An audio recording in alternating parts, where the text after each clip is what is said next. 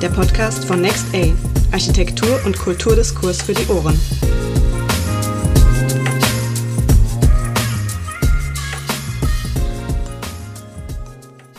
Liebe Hörerinnen und Hörer, herzlich willkommen zu einer neuen Folge von Next A Position. Mein Name ist Valentina Grossmann und ich gebe euch heute einen Einblick in den prächtigen Bildband von Ursula Schwitala, Frauen in der Architektur, Rückblicke, Positionen, Ausblicke, der die Arbeit von zeitgenössischen Architektinnen und wegweisenden Pionierinnen feiert. Diese Podcast-Folge wird euch präsentiert von KS Original, dem Markenverbund von 21 mittelständischen Kalksandsteinherstellern. Viel Spaß beim Hören!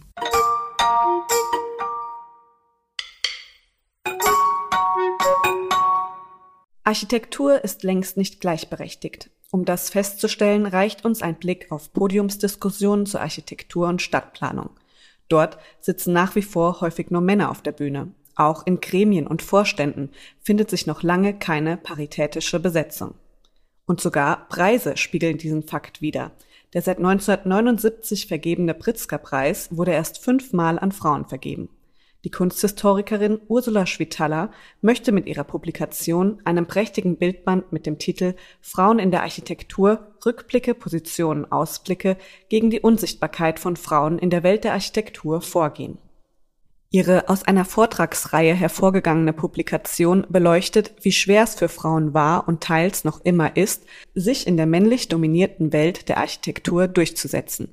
Während heute fast 60 Prozent der Studierenden im Fach Architektur weiblich sind, werden nur ungefähr 10 Prozent der Architekturbüros von Frauen geführt.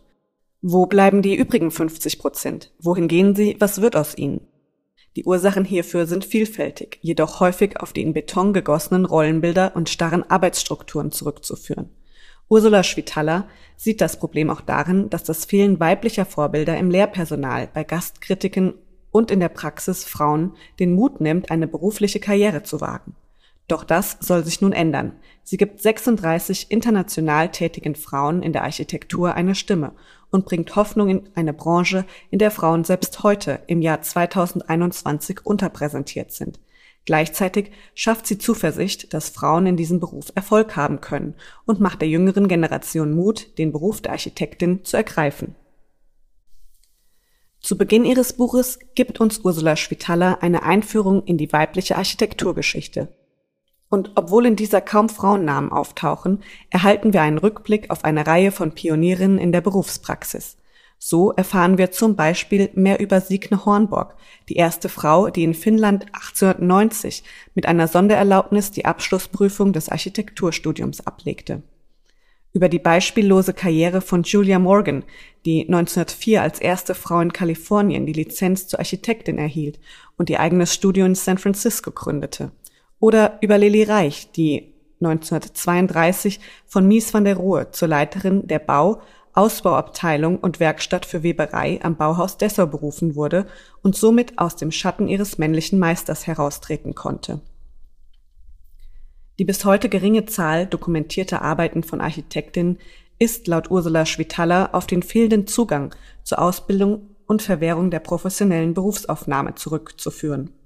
Erst im Zuge der aufkeimenden Frauenbewegung im späten 19. und 20. Jahrhundert in Europa und den USA, in denen Frauen um Staatsbürgerinnenrechte, die juristische Gleichstellung, das Recht auf Bildung und das Recht auf Erwerbsarbeit und freie Berufswahl kämpften, konnten sich Frauen auch in anderen Ländern Schritt für Schritt den Zugang zu einer akademischen Architekturausbildung und die offizielle Erlaubnis zur Ausübung des Berufs erwirken. Anschließend folgen vier Einzelkapitel, die sich dem Wirken und der Arbeit von herausragenden Architektinnen in Geschichte und Gegenwart widmen. In persönlichen Positionen werden Emily Winkelmann, die erste akademisch ausgebildete Architektin Deutschlands, sowie Eileen Gray, Lina Bobadi und Zaha Hadid geehrt, die sicherlich vielen jungen Frauen, die den Beruf ergreifen möchten, als Vorbild dienen. Und zu guter Letzt kommen 36 international tätige Architektinnen mit eigenen Bauwerken zu Wort und präsentieren ihre persönlich für die Publikation ausgewählten Projekte, die die Spannweite ihrer Interessen, Ideen und Aufgaben zeigen, denen sie sich gestellt haben. Es sind durchweg beeindruckende Zeugnisse modernen Bauens, von denen sich fast zwei Drittel der Projekte dem Kulturbereich zuordnen lassen. Eindrucksvolle Bauten für Museen, Universitäten, Bibliotheken, Kinos und Kongresszentren mit innovativen Entwürfen, überzeugenden Formensprachen und hohen ästhetischen Ansprüchen. Es finden sich jedoch auch einige Projekte, bei denen sich die vorgestellten Architektinnen durch ein weit überdurchschnittliches soziales und ökologisches Verantwortungsbewusstsein auszeichnen. So zum Beispiel Anna Heringer aus dem bayerisch-österreichischen Grenzstädtchen Laufen, die mit biobasierten Materialien wie Lehm oder Bambus und in enger Zusammenarbeit mit der einheimischen Bevölkerung in Entwicklungsländern baut.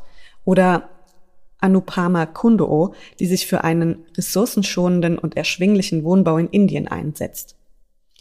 Ursula Schwitaler erschuf ein Manifest für das Schaffen von Architektinnen und leistet mit ihrem Buch Frauen in der Architektur Rückblicke, Positionen, Ausblicke einen wertvollen Beitrag für die Gleichberechtigung von Frauen in der Architektur. Darüber hinaus liefert das Werk der jungen Generation eine Fülle von weiblichen Vorbildern.